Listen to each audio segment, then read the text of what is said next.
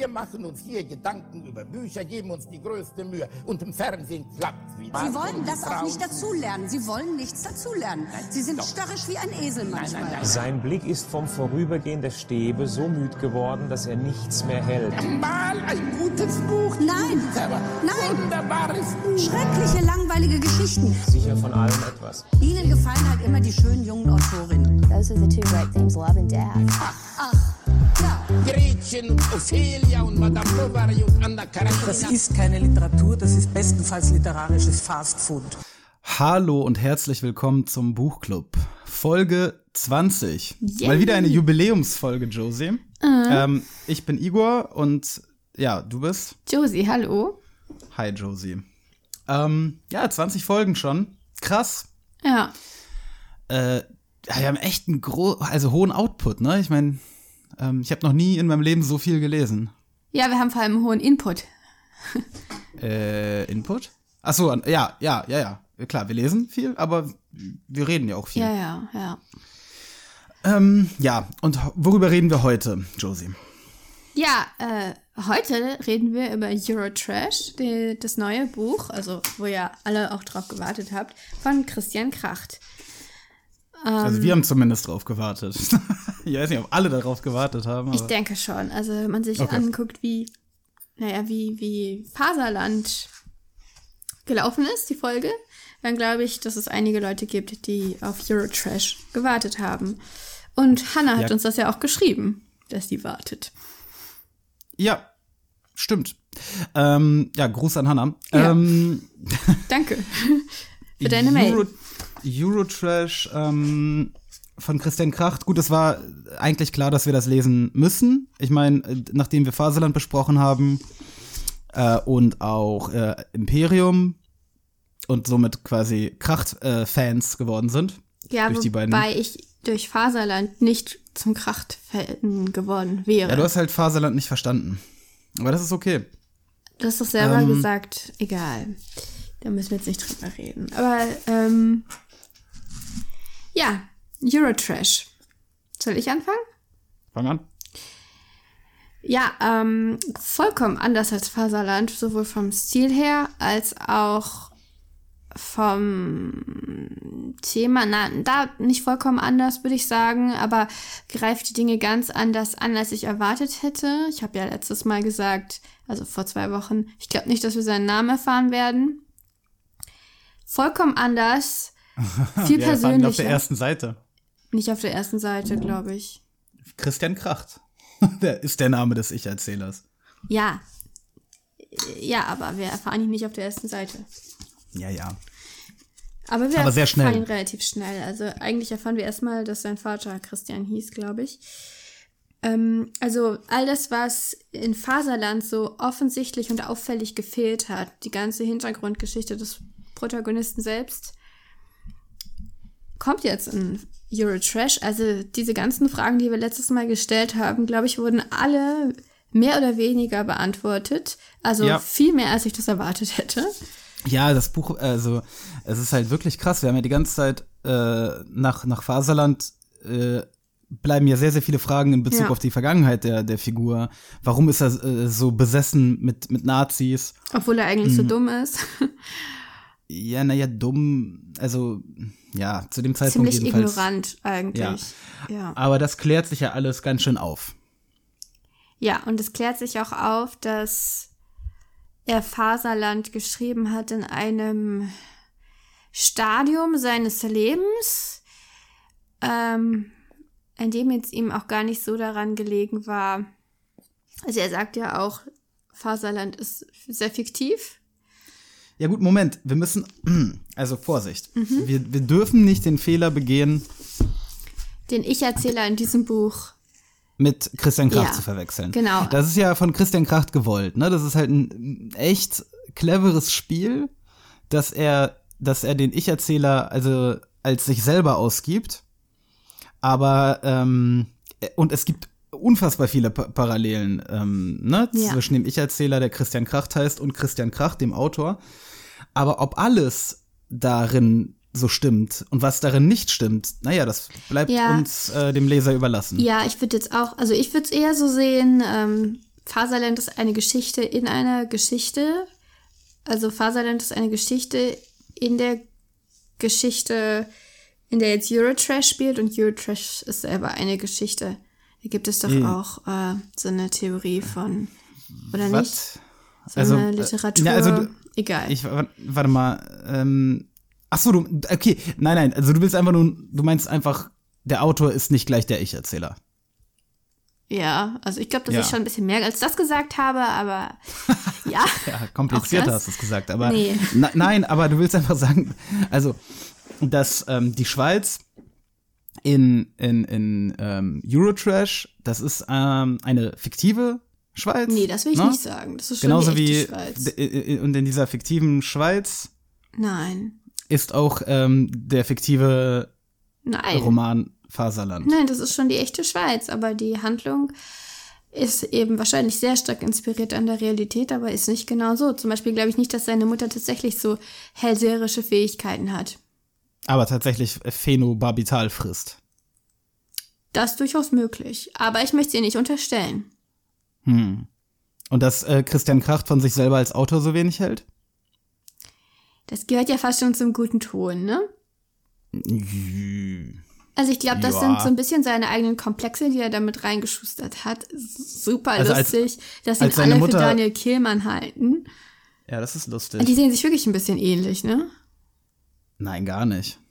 Ich meine schon. Warte mal.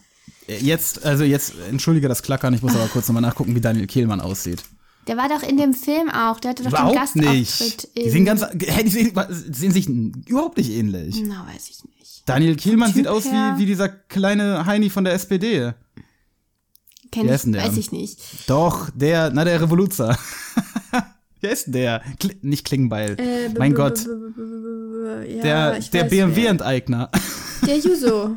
Äh, ja. Oh, ist das, das, Vorsitzende. ja, ja. Naja, also jedenfalls sieht Daniel Kehlmann aus wie er.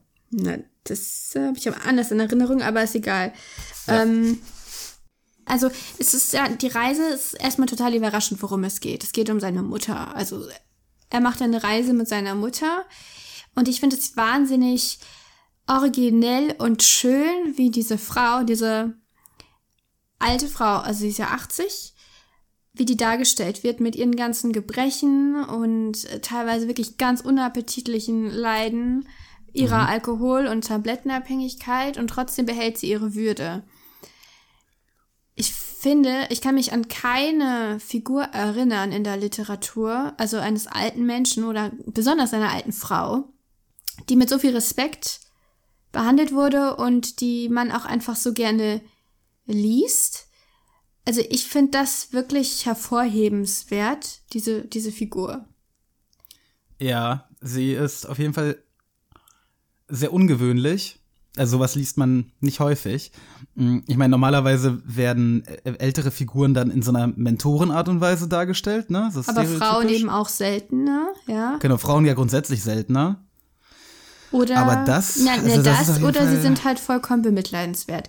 Aber diese Frau ist ist, sie ja halt, auch sta- äh, stellenweise. aber die meiste Zeit ist sie garstig und überlegen. Man weiß und vor allem kann man sie nicht richtig packen, äh, man versteht sie nicht richtig und ich habe das Gefühl, er selbst versteht sie nicht richtig. Die Frage, die man sich die ganze Zeit stellt und vor allem am Ende ist ja, wie dement, wie verrückt ist sie? Wie Mhm. viel bekommt sie mit von der Welt? Ist sie einfach nur eine gute Manipulatorin und kann gut diesen Schein wahren, weil sie das ja offenbar ihr ganzes Also Leben lang mit dem- getan hat? mit dem Todstellen und so, also sie ist ja sch- auf ist jeden sehr Fall sehr manipulativ. Ja. Ja, also ja, das ist auch so eine Sache. Warum, warum stellt man sich hobbymäßig tot?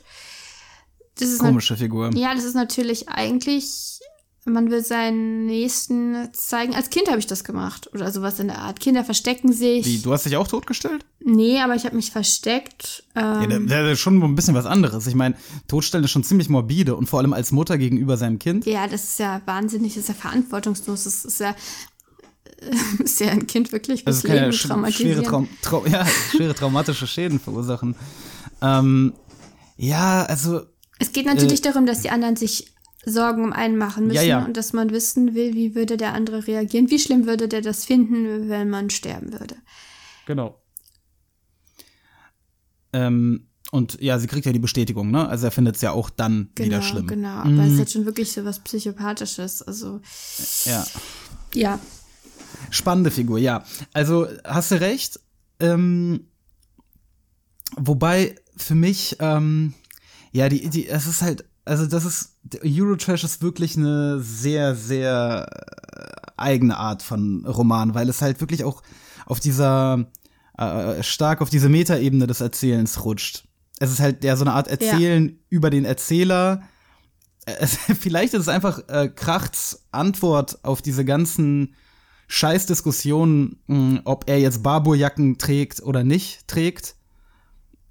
Ähm, Wobei er Nein, aber diese Verwechslung, diese ständige Verwechslung von Ich-Erzähler und Autor, die wird ihm wahrscheinlich sehr, sehr äh, auf den Geist gegangen sein. Also ja, wenn aber er die dann, hat er ja äh, wirklich provoziert. Nein, warum hat er die denn provoziert? Er hat einen Roman aus der Ich-Perspektive geschrieben. Das, damit hat er das provoziert, oder wie? Ja, er hat das.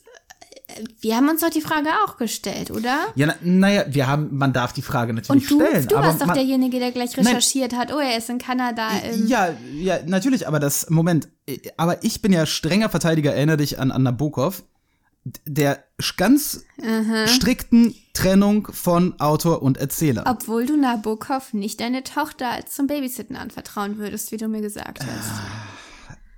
Diese Diskussion will ich jetzt aussparen.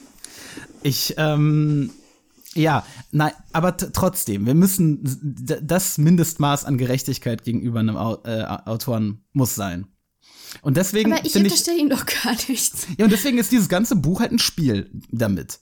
Ähm, ich meine, ganz viele Dinge sind ja einfach faktisch autobiografisch. Ja. Zum Beispiel dieser Missbrauch in Kanada, der jetzt, äh, über den wir im Post Podcast äh, geredet haben. Und, Und, jetzt wurde ähm, er eben der, erwähnt. Genau, der wird erwähnt in Eurotrash, als sich halt, na, als die Mutter ihr, ihr, ihr ähm, Mhm. ihre Vergewaltigung äh, offenbart, dann tut er das auch. Ähm, der Vater, äh, es ist ja Fakt, ne, dass er bei Springer eine eine große Figur war. Das weiß so ich alles so. nicht. Und ehrlich gesagt ist mir das auch gar nicht so wichtig. Ja, ich, ich, mir ist das schon wichtig. Ja, aber ich finde das jetzt, wenn man über Bücher redet, sollte man nicht in erster Linie über den Autor reden. Aber das ist doch ein Buch, in dem es um die, um, um, um den Autor oder Erz, um Erzähler und Autor Ja, geht. aber die Frage. Nee, die, es geht um eine Geschichte. Es geht um eine Geschichte, die in einem realen Setting spielt. Also, äh, Äh, die eine Geschichte, die er ja erzählt, ist ja auch eine Inhaltswiedergabe von seinem Buch, ne? Das mit der sowjetischen Schweiz. Das ist doch ein Roman von Kracht. aha. Keine Ahnung, Ja. kenne ich nicht. Nee, ich habe mir, ich habe mir im Zuge dann, äh, also nachdem wir Kracht lieb gewonnen hatten, habe ich mir mal angeguckt, was er noch so für Bücher geschrieben hat. Und das sind gar nicht, gar nicht so viele, aber alle mit relativ, also ich finde alle mit sehr spannenden, äh, also zumindest Klappentexten. ähm, und äh, das eine spielt während äh, zum Beispiel in der iranischen Revolution, das heißt, glaube ich, 1979. Dann gibt es eins im Japan der 30er Jahre. Und eben eins, in der ähm, die Schweiz äh, ähm, eine sowjetische, Okay. also, also Lenin ist niemals aus der Schweiz abgehauen, glaube ich. Das ist, Okay. glaube ich, der Plot. und hat da die Sowjetrepublik Schweiz gegründet oder so. Ähm, und das ist doch das, was er seiner Mutter erzählt. ja, genau, aber er erzählt ja ganz viele verschiedene Sachen. Das ist Ja. auch. Ja, vielleicht sind das ja ein paar Romanideen von ihm noch. Ja, ich finde, das, das hat mich tatsächlich ein bisschen an äh, Gab und Wie er die Welt sah von John Irving erinnert, wo er auch, wo er auch die Hauptperson Autor ist und ständig Geschichten erfindet. Also dieser Ich-Erzähler erfindet gerne Geschichten und er erzählt vor allem seiner Mutter Geschichten. Geschichten, Ja. die alle so wirken, als wären sie ziemlich eng an der Realität orientiert, finde ich. Weil das sind jetzt nicht Geschichten mit so einem klassischen Handlungsbogen und ähm, also viele von den Geschichten Naja, also das mit der, mit der Schweiz, mit der sowjetischen Schweiz. das schon eher, aber da ist viel drin einfach, jemandem sind ganz schlimme Sachen passiert. Und ja, ich würde aber vielleicht gerne mal darüber reden, wie sich jetzt der Ich-Erzähler, wenn wir jetzt mal sagen, er, also klar, der Ich-Erzähler sagt ja selber, das Buch, was er damals geschrieben hat, Faserland, das war nicht so er selbst, es war schon zum Teil er selbst, es sollte vielleicht auch so eine Karikatur werden. Ja. Aber das ähm, war nicht zu 100% er selbst. er sieht sich nicht so. Äh, andererseits, ja, Wobei also, er, also es gibt so ein paar Punkte. Es sagt er zwar, ja, aber auf der anderen Seite wird ja immer wieder darauf angespielt. Einmal erwähnt seine Mutter, dass er ja in seinem Ökopullover scheiße aussieht und er hat, früher hätte er doch immer so schöne Barbenjacken getragen. ja, Äh, das. Dann bezeichnet er sich selber einmal als ähm, Ästhet, als also als Ästhet. Ästhet, ja. Und das passt ja auch zu seinem ähm, Ich-Erzähler Ich aus Faserland. Und übrigens auch zu einem Ausruf, den er mal in einem, äh, also Kracht in einem Interview halt noch als junger Autor äh, mal ähm, gemacht hat. Ja, was denn? Ich, ey, mein Gott, ich bin halt informiert, ja. bei, bei mir bekommt ja einfach die ganzen, ganzen good alles Background-Infos. zusammen, alles Alles was, zusammengeschmissen. alles, was das Internet zu bieten hat, komprimiert mit einem leichten Lispeln von mir vorgetragen. Also, ähm, was wollte ich jetzt sagen? Ach so, genau, er hat in einem äh, Interview die Position damals von seinem Ich-Erzähler verteidigt aus Faserland. Welche Und meinte, Position es, jetzt? nee, die, die Position des Ästhetizismus. Also Oscar Wilde mäßig. Also dieses, äh, das, das, ihm wurde halt Oberflächlichkeit und so weiter ja vorgeworfen, Mhm. ne? Ja. Äh, und dann hat er gesagt, ähm, nee, das ist nicht oberflächlich, das ist einfach, also Aber Leute, die scheiße aussehen, sehen halt ich scheiße aus. erinnere mich jetzt gar nicht, dass es in Faserland so. Der, der Ich-Erzähler ist nicht oberflächlich? Komm. Doch, er ist oberflächlich, aber Ja. er ist jetzt kein Ästhet. Er ist. Na klar. Aber er orientiert sich doch nicht nur am, am Visuellen, sondern, also, ja gut, Ästhetik hat nicht nur mit Visuellem zu tun, aber Also jedenfalls, lass da mal nicht zu viel drüber Ja. reden, aber es ist ja schlussendlich halt ähm, ein wieder so ein Anknüpfung, äh, Anknüpfungspunkt Ja, aber an, was an jetzt eigentlich Faserland. meine Frage war, wie hat sich denn unsere Sicht auf diesen Protagonisten verändert durch Eurotrash? Er, er ist auf jeden Fall sympathischer geworden. Ja, viel sympathischer. Also Kracht, ähm, oder, also nennen wir ihn doch einfach Kracht, also, warte mal. Ist doch wie, wie, Christian, er heißt ja Christian. Christian. Okay, dann Der nennen wir den Autor. Christian Kracht in dem Buch. Den, ja, gut, aber den Autor nennen wir jetzt einfach mal Kracht und den Ich-Erzähler Christian. Also, Christian ist auf jeden Fall wesentlich sympathischer geworden. Seine ganze Ob Obsession mit den Nazis ähm, wird deutlicher. Mhm. Also, sie wird erklärt. Ähm, und er hat, glaube ich, auch, ja, aufgrund seiner Familienvergangenheit, glaube ich, allen Grund, damit ähm, so beschäftigt zu sein, wie er es in Faserland war. Wie ist es mit seinem Verhältnis zur Homosexualität? Mm, er ist latent schwul. Oder bisexuell, ne? Also da war doch diese eine Sache, wo, wo er jemanden an, angegrabbelt hat und er meinte, lass das Christian, ich mag das nicht. Genau. Aber gleichzeitig, also davor war auch eine Stelle, wo er irgendwie Blickkontakt mit irgendeiner Frau hatte in Tibet oder so. ja, ja, Also ja auch stimmt, so eine stimmt. romantische Schwingung. Das heißt, er ist offenbar bisexuell. Ja, Ähm. er ist, äh, warte mal, äh, ja, das, ja, ja, offensichtlich. Aber ich, Ah. das erklärt ja noch nicht diese Homophobie in Faserland. Also Nein, aber über die ist er ja auch anscheinend hinaus ähm, gewachsen. Ja, sonst- es kommt nicht mehr so vor. Nein, es, es kommt nicht mehr, nur nicht mehr so vor, sondern er, ohne es zu verstecken, ist der Autor, der Ich-Erzähler jetzt in der Lage, darüber zu reden, dass er Männer attraktiv findet. Aber glaubst du denn, also in Faserland war das ja nicht versehentlich drin, sondern das sollte ja da drin sein, diese Homophobie. Die sollte ja auf irgendwas hindeuten. Also Ja, nein, ja, der Ich-Erzähler in Faserland ist homophob, weil er, weil er halt ähm, äh, schwul, also bisexuell ist, ja, oder zumindest solche Neigungen hat. Äh, und er reagiert halt darauf dann ne, mit diesem Abwehrmechanismus der Homophobie und ähm, der Ich-Erzähler jetzt in Eurotrash ist gereift und ist uns den Lesern, also er ist in der Lage dazu, uns den Lesern gegenüber diese eine Episode quasi aufzudecken, die Ja, ohne sie irgendwie ja. negativ zu kommentieren, ohne sich selber dafür fertig zu machen, einfach zu zeigen, ja, er ist bisexuell. Aber so. das, wenn das wirklich so ist, dann wäre das tatsächlich ein Hinweis darauf, dass das alles nicht unbedingt für den Autor Kracht gilt, weil der Autor Kracht ja schon vor 25 Jahren diese Homophobie in Faserland reingeschrieben hat, ganz bewusst. Also da war er ja schon in der Lage, sich dem zu stellen. ja, ja, ja. Das heißt, also es ist quasi, also wir wissen nicht, wie es mit Kracht selber ist, aber das ist, da hätte man dann ja tatsächlich einen Hinweis darauf, dass da Autor und äh, Protagonist ganz klar auseinandergehen. Man, natürlich sind. Ja, Natürlich. ich Also sag was- nur, das wie ist ein oft denn Hinweis, noch? dass an dieser St Nein, Autor und Protagonist sind nicht dieselbe Person. Sie können aber, also es, kann, es kann das Gleiche sein. Es, man kann einen Roman einfach über sich schreiben, natürlich. Und das machen sehr, sehr viele Leute. Wer hat das schon mal getan? Das macht fast jeder mehr oder weniger. Ja, mehr oder er weniger, das ist nämlich der Punkt. weniger. Alle- alle Romane- nur, warte mal, warte, warte, warte, warte, warte. Nein, stopp. Alle Romane sind autobiografisch. Nein. Doch. Ähm, weil sie aus deinen Lebenserfahrungen schöpfen. Die Frage ist, wie weit treibt man es? Aber es gibt doch kein, es gibt doch keine Erzählung, in der ein Autor autobiografisch eins zu eins autobiografisch schreibt, ohne das irgendwie äh, zu äh, fiktionalisieren mit irgendwelchen Ausschmückungen. Also was erzählst du denn? Doch, das kann es durchaus geben. Natürlich kann es das geben. Ähm, Ja, das nennt man Tagebücher. nicht, das würde man, nein, das würde man nicht merken, weil es dann als Au Roman verkauft wird und es hat nicht den Anspruch der Realität. Ja, gut, okay, aber Es ist aber nicht wie dem- dasselbe, wie es entspricht nicht der Wie Realität. dem auch sei, Fakt ist, wir haben hier Und im ähm, Übrigen, Fantasy-Romane sind garantiert nicht autobiografisch, das kann man Doch, echt klar. nicht sagen, nein. Na klar, doch, das Irgendwo wird halt nur äh, ein bisschen ver, ver, verwandelt dann. Ein bisschen verwandelt. Na gut. Aus den, aus den Bürokraten werden Vogonen, haben, haben wir doch schon geklärt. Ja, aber das ist trotzdem, dann finde ich, dann kann man das nicht mehr autobiografisch nennen. Aber Nein, aber es sind halt immer Einflüsse, so, ja, egal. das ist ja klar. Man kann Gut, ja nicht warte mal, wir kommen, aus der Luft greifen. jetzt lass uns, äh, wir, lass uns jetzt mal weitermachen hier. Müssen wir vorankommen. Ja, irgendwie hast du mich jetzt auch schon wieder hier. Ähm, Ne, wenn du so einen Unsinn erzählst, dann muss man erstmal gerade rücken.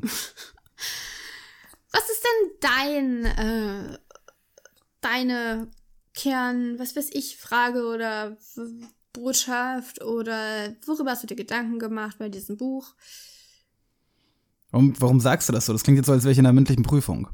Na, weil irgendwie du, du machst immer nur alles, du, du redest immer nur von Autor und, und Das Protagonist und überhaupt nicht. nicht über die Geschichte. Das stimmt doch gar nicht. Ja, doch. Naja, ich bin. Ähm, also ich, äh, ich gehe, ich gehe halt ganzheitlich an, an, die an die Geschichten ran. Das heißt, Ja, ich gucke mir auch die, die, die Umwelt des Autors und den Autor an nee, und so aber weiter. gibt es nicht hier werkimmanent hier? Ja, ja, genau, Werkimmanent. Das ist das, was du Werkimmanent, machst. bitte. Du blendest halt alles Außenstehende aus. Aber kannst ja, deswegen, du das nicht auch mal machen? Vielleicht ganz Ja, kurz? weiß ich nicht, das fällt mir so schwer. Nein, Ja, ja, möglich. ich probier's. ich hab's, ich versuch's, aber man muss ja zumindest immer auch zurück auf Faserland. Bei dem Buch jetzt muss man doch immer zurück zu Faserland gucken, um, also keine Ahnung, es bietet sich zumindest an. Ähm, was äh, ähm, mich beschäftigt hat, ist eine ganz simple Frage. Ja. Hat sich Kracht wirklich mit Joschka Fischer geprügelt? Ich denke. Und, also ich und wenn würd- ja, ich würd wenn tippen, die, ja. also wenn ja, warum? Wenn ja, warum? Äh, kann das nicht äh, an irgendeinem Kriegseinsatz gelegen Jugoslawienkrieg? Was? Also Bom Bomben, weil, weil Joschka Fischer, ähm, also weil die Grünen und die SPD damals Ja, und vor Schröder, allem er, ne? die haben Jugoslawien gebombt. Sie Genau. haben, sie haben, das war der erste, glaube ich, der erste deutsche ähm, ähm, Kriegseinsatz, ja. ausländische Kriegseinsatz nach dem Zweiten Weltkrieg. Genau, Joschka Fischer und die Grünen haben waren Und der die, S- naja, Moment, also das waren daran fairer- beteiligt, dieses Tabu fairerweise. SPD war die, ne, das war SPD-Grün. Ja, aber von den Grünen hätte man es, glaube ich, am allerwenigsten erwartet. Die haben ja Doch, gestartet das hätte man erwartet. Wenn man, wenn man ihr Parteiprogramm, äh, wenn man ihr Parteiprogramm kennen würde aus den 2000ern, dann würde man das natürlich erwarten. N- Unbedingte NATO-Treue und hast du nicht gesehen, ähm, da, da war nicht Tja. mehr viel von den, von den äh, Fahrradfahrenden Ja, ja. Heinis übrig aber aus den trotzdem 80ern. ist es ja dann ein, kann man das ja als Verrat an der Ursprungsidee empfinden. Und ich denke, das wäre so das Motiv, also um, um sich auf Joschka Fischer zu stürzen bei, einem, bei ihn? einer Abendgala. wenn man weiß, wie er tickt, und das wissen wir jetzt so ungefähr, finde ich das sehr plausibel. Und außerdem Ja, war er äh, betrunken. Also es macht ihn auf jeden Fall sehr sympathisch, wenn er, wenn er ta- tatsächlich versucht hat, einfach, er, er wollte ihn ja nicht töten oder so, er wollte ihn einfach umwerfen. Einfach mal ein bisschen rangeln mit Joschka Fischer. Ähm, Finde ich gut. Okay, also gut, dann das Bisschen war meine, das war meine klar machen, Frage. was man von ihm hält, ja. Nein, grundsätzlich fand ich das Buch, äh, was, äh, wenn wir jetzt schon mal bei Joschka Fischer und überhaupt bei Politik sind, ich fand das ähm, spannend. Äh, über ich, ich wusste nicht gut über diese Dinge Bescheid, ähm, zum Beispiel über diesen Konflikt zwischen Augstein und, und Springer. Ähm, da, heutzutage ist ja für uns der Springer Verlag so ein bisschen das personifizierte Böse Ja. durch, durch, durch die Monopolstellung und, und durch die Bildzeitung. Aber damals Mhm. waren halt bei Augstein offenbar die ganzen Altnazis. Ja, das finde ich halt ganz schön krass. Das ist krass. Ähm, und ich finde es auch, was ich auch nicht wusste, äh, was ich auch super heftig finde, also dass die FPT, F, F, FDP im Grunde genommen eine Altnazi-Partei zumindest in den 50ern und 60ern war, das war mir bekannt. Mm, Wenn man ihre Plakate aus den 50ern und 60ern ansieht, dann wird man übrigens ähm, in Ohnmacht fallen. Macht das mal, Leute. Googelt das mal. Ähm, aber ähm, dass die FDP diese ganzen ähm, diese ganzen Nazis aus der DDR aufgenommen hat, das finde ich da heftig. sind da nicht auch einige in die CDU gegangen? Also da gibt es doch auch ja, einige Fälle. ja schon, aber aber dass dass die FDP, die, wie hieß diese die, diese komische äh, Nazi-Auffangpartei in der DDR? National Deutsche irgendwas Partei oder nicht. so? Also das fand ich echt heftig. Ähm, das, da wusste ich nicht drüber Bescheid. Ähm, ja, überhaupt die Auseinandersetzung, die Art und Weise, wie sich der Ich-Erzähler mit dem Nationalsozialismus auseinandersetzt, find, also fand ich sehr sympathisch. Ja, es ist vor allem, finde ich, das extrem persönlich. Er hat sich mit diesem Buch Ja. wirklich verletzlich gemacht. Das war in Faserland nicht so. Nein, überhaupt nicht. Also wenn, wenn, wenn wir jetzt ihm ein bisschen mehr abkaufen, dass der Autor große Parallelen zum Auch Ich-Erzähler selbst, auch wenn nicht, diese Gedanken müssen ja in deinen Kopf irgendwie stimmt. reinkommen. Ja, ja, das stimmt, das stimmt. Also ich, ich, und ich glaube, das ist der Grund dafür, dass ich dieses Buch wirklich gefeiert habe. Ich glaube, auch wenn ich nicht so viel zu tun gehabt hätte, Hm. hätte ich das Buch in zwei Tagen durchgelesen. So ein Buch wäre das gewesen. Und ich war auch am Ende Mhm. wirklich mitgenommen. Ich fand dieses Buch, und zwar, also man kann sich eben auf unterschiedliche Sachen, auch mit so, äh, auf unterschiedliche Art, auch mit so ernsten Sachen wie der Nazi-Vergangenheit auseinandersetzen. Mhm. Man kann es sehr analytisch machen. Man kann es mit sehr viel Wut machen. Das ist so in Faserland gewesen. Aber Ja. man hat nicht wirklich verstanden, wo kommt das her? Was ist die Aber Motivation? hier ist es, hier ist, es ist ja auch ein Wandel, es ist ja auch das Älterwerden des Ja. Autors, ne, während halt diese jugendliche Wut ähm, äh, äh, vergangen ist. Also es ist ne, jeden, in jedem Taxifahrer jetzt Nazi zu sehen und so weiter. Aber es ist jetzt mittlerweile so eine traurige Melancholie geblieben. Ja, und es ist vor allem auch geworden, geblieben, er fragt sich auch nach seiner eigenen Schuld. Ähm, er, er bricht das jetzt einfach mehr auf eine familiäre Ebene runter. Er konfrontiert seine Mutter damit und im Ja. Zuge dessen ja auch sich selbst. Auch wenn man ihm ja eigentlich nicht viel vorwerfen kann, aber er sagt das auf jeden Fall. An einer Stelle, meine ich, als er mit seiner Mutter redet. Nein, er wirft sich ja jetzt äh, zum Beispiel, was übrigens, ähm, er wirft sich ja jetzt äh, die, die, die Flüchtlingskrise quasi vor. Ja. und sich und der gesamten europäischen oder westlichen Gesellschaft. Mm, Und das ist eine gar nicht so unpopuläre äh, Meinung. Ich, ich habe die schon mal von irgendeinem jugoslawischen, also sorry, nicht jugoslawisch, ne, ihr wisst schon, die ganzen Länder da, äh, Philosophen gelesen, dass ähm, das, was jetzt äh, passiert mit den Flüchtlingen, ähm, die auch im Mittelmeer ertrinken, dass in 50 Jahren, also dass die Geschichte uns äh, alle sehr, sehr hart aburteilen wird. Also das, was wir mh, äh, machen, ist definitiv. halt ein riesiges Wegsehen. Und es wird dann halt nur noch heißen, hä, wie, ihr wusstet das und ihr habt das einfach so geduldet? Ähm, what? Diese Frage äh, werden wir uns wahrscheinlich gefallen lassen müssen. Und äh, ja, das, das tut, na, dieses Themenfeld reißt er ja auch kurz auf, da ist mir das wieder ähm, in den Kopf gekommen. Ja, ähm, und wir verstehen jetzt auch endlich, was das Geld, also wir haben ja schon erahnt, dass das Geld mit diesem Schuldgefühl oder mit diesem, also Schuld von Schuldgefühl hat man ja nicht so richtig viel gemerkt in Faserland. Das war nicht so eindeutig. Aber man merkt jetzt, da ist ein Zusammenhang. Irgendwie hat er das Ja. Gefühl, das Geld ist dreckig. Ja, Wobei wobei, das aber nicht nicht, nicht so. Nicht so, wie wir es ver- vermutet haben. Wir, Ja. wir haben ja vermutet, dass es Nazi-Gold ist, in Anführungsstrichen. Ja, das, das, das, ist ist. es ja nicht. Nee, denn die waren ja arm eigentlich. Die, Ähm, äh, die, du meinst die Familie der Mutter.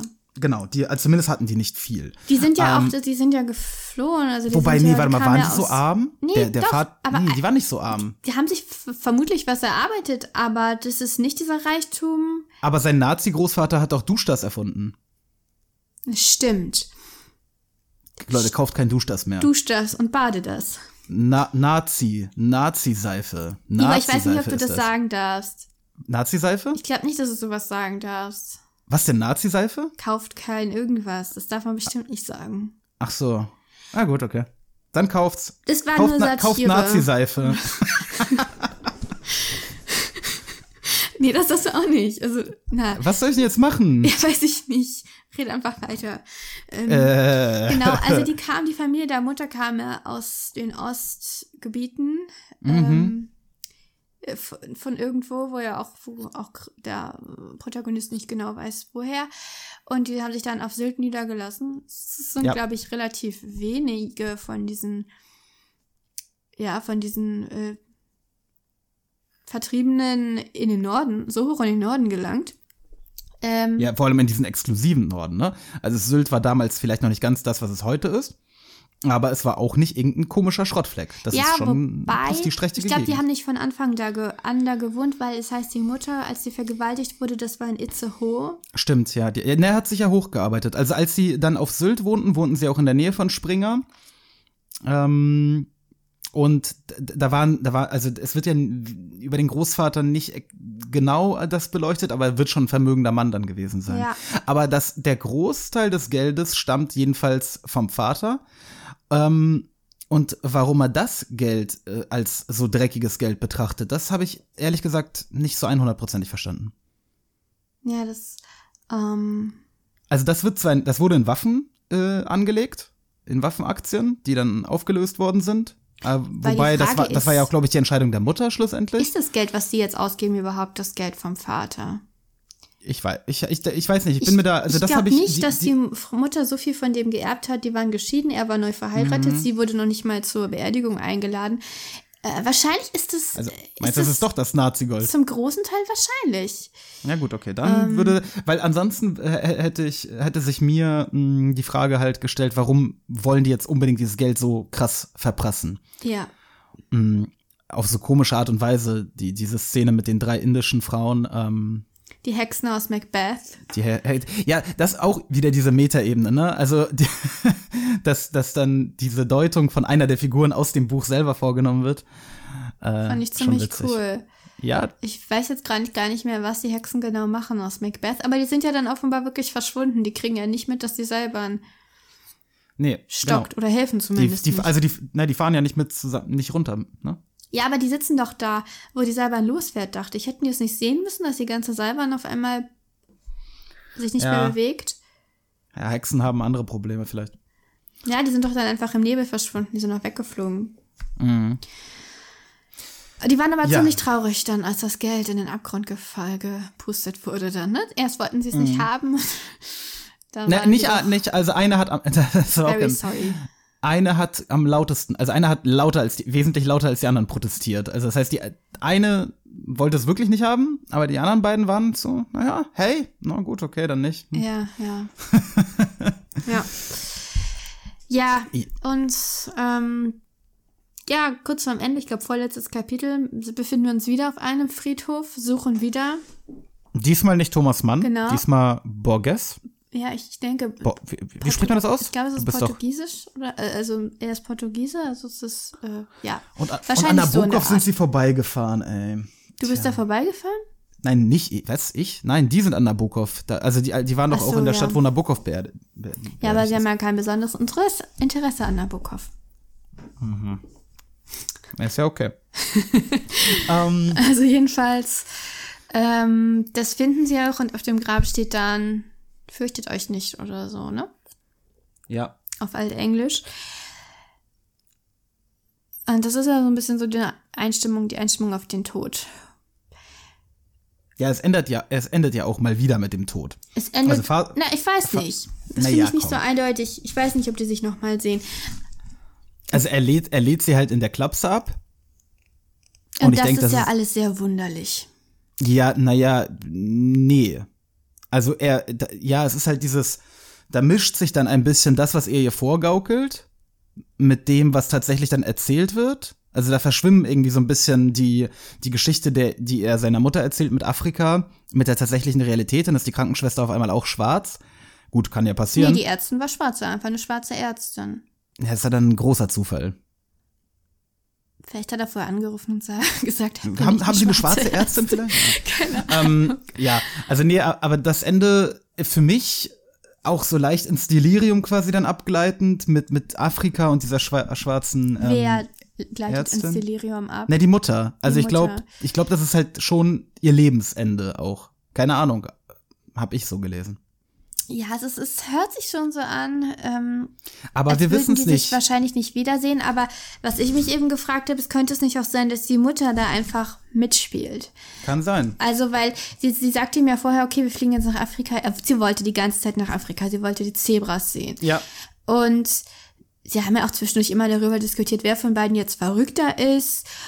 Und er ist irgendwann so zwischendurch zum Schluss gekommen, ja, irgendwie wirkt sie gar nicht verrückt. Was man sich ja ungern eingesteht als Sohn, wenn man sie halt in die Psychiatrie eingewiesen hat. Mehrfach. Ja. Und also da kommen dann ja auch noch Schuldgefühle. Ja gut, das ist halt die Frage, ne? Auf. Äh, Inwieweit sie jetzt ihm das vorgaukelt, um, um ihm die Einweisung Genau. in die Klapse quasi leichter Um zu ihm die, gestalten. die letzten Schuldgefühle quasi Aber zu das, nehmen. Da, so habe ich, also so habe ich die äh, Figur des, der Mutter ehrlich gesagt nicht ähm, wahrgenommen. Ich, glaube nicht, dass sie finde, das machen das würde. ist ganz uneindeutig. Und ich, ich frage mich halt, also es, wirkt so, als würde die- Christian sie da relativ gezielt hinbuxieren, verarschen ähm, mit dieser Afrika-Geschichte. Hm.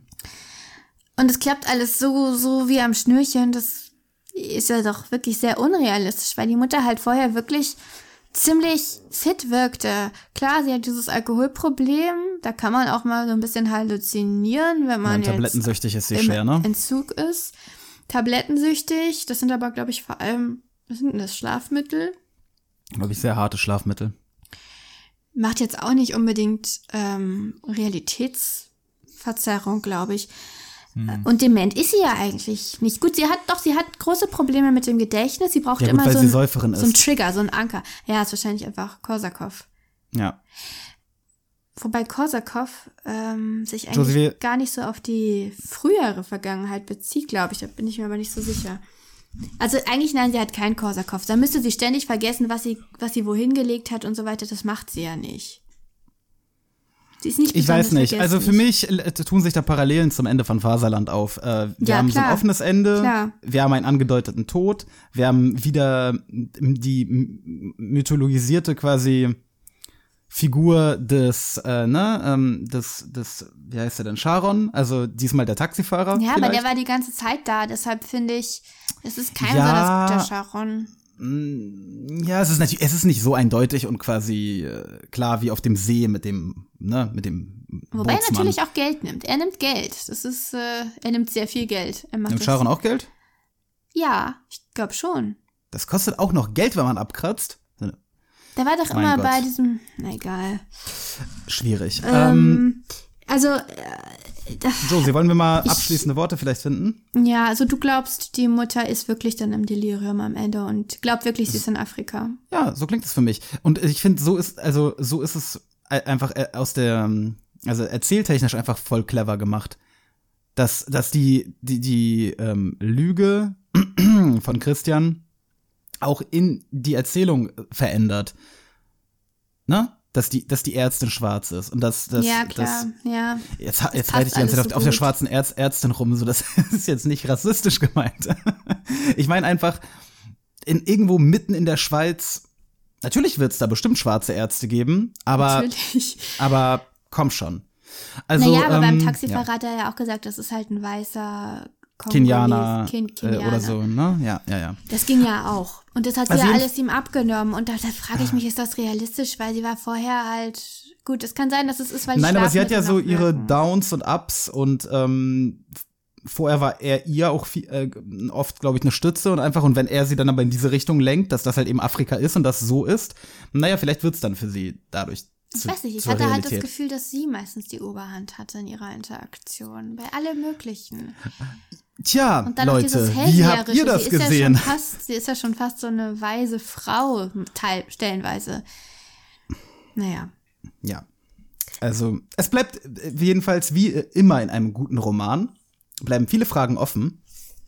Mm, viele Leerstellen. Wie heißt es? Hier stehen wir betroffen? Nee. wir, na, weiß ich nicht. Getroffen, Vorhang zu und alle Fragen offen. Ja, es war ein bisschen falsch, glaube ich. Ist nicht so schlimm. Also, ähm, Leute, ähm, wir sagen noch mal schnell, was unsere nächsten Bücher sind.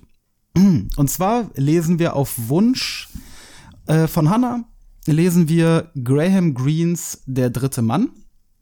Recht kurzes ähm, Buch, äh, ähm, was sich somit auch gut für unseren Ein-Wochen-Rhythmus eignet. Graham Greene taucht übrigens auch in Eurotrash auf. Ja, da Name-Dropping ist viel. Nee, er stellt sich davor äh, in so aber einer nicht im, nicht im negativen Sinne des Wortes. Ja. Ähm, also Graham Greens, der dritte Mann, am nächsten Sonntag und am übernächsten Sonntag wann, wagen wir uns in, in, in, in äh, Ja, un- da wird's ganz ja, exotisch. Genau, ein etwas exotisches T Terrain. Und zwar lesen wir ähm, Alan Moores und David Lloyds ähm, V wie Vendetta. Ein äh, Comic. Comic. Ich genau, dachte, du sagst jetzt. Comic. Nein, ich sag nicht Graphic Novel, Okay. weil ähm, weil ich das nicht mag, diesen Begriff. Wa warum ich den nicht mag? Das kannst also, du uns dann erklären. das können, darüber können wir noch mal sprechen. Äh, ich habe da ja auch Mitstreiter, berühmte. Frank Miller hält auch nichts von diesem Begriff. Ähm, und darüber reden wir, egal. Ja, also äh, äh, Graham Greens, der dritte Mann und in zwei Wochen V wie Vendetta von Alan Moore und David, also geschrieben von Alan Moore, gezeichnet von David Lloyd. Ähm, ja, äh, bis dahin, Leute, viel Spaß beim Lesen. Schreibt uns gerne eure ähm, Vorschläge weiterhin per Mail oder auch euer Feedback. Oder schreibt uns eure Interpretation, zum Beispiel vom Ende von Eurotrash, in die Kommentare. Genau. Und abonniert uns, lasst uns ein Like da, bla bla, lirum larum und kauft auf jeden Fall ganz viel Nazi-Seife. Bis nächste Woche. Tschüss.